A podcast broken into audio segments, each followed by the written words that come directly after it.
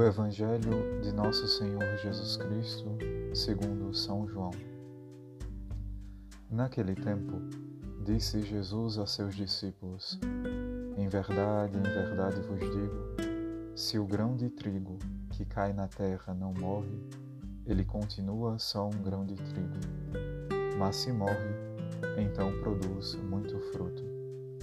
Quem se apega à sua vida perde-a mas quem faz pouca conta de sua vida neste mundo, conservá-la para a vida eterna.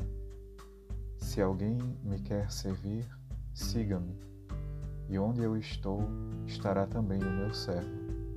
Se alguém me serve, meu Pai o honrará. Palavra da salvação.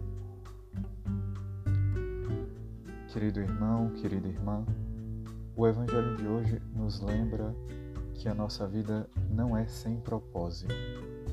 A nossa vida tem um objetivo que foi impresso em nossos corações pelo próprio Deus que nos criou. Para nos ajudar a entender um mistério tão profundo, Jesus, nosso Senhor, se utiliza da imagem do grão de trigo que cai na terra. A semente precisa ser soterrada para realizar o seu objetivo, que é germinar. Ela não pode conservar a sua forma de semente a não ser que se queira que ela não germine. O morrer que Jesus nos fala no Evangelho é precisamente nos despojarmos da forma antiga do velho homem com seus velhos pensamentos, seus velhos hábitos, suas velhas vontades, para configurar-se à vontade de Deus e realizar plenamente esse plano que ele inscreveu desde o princípio nos nossos corações.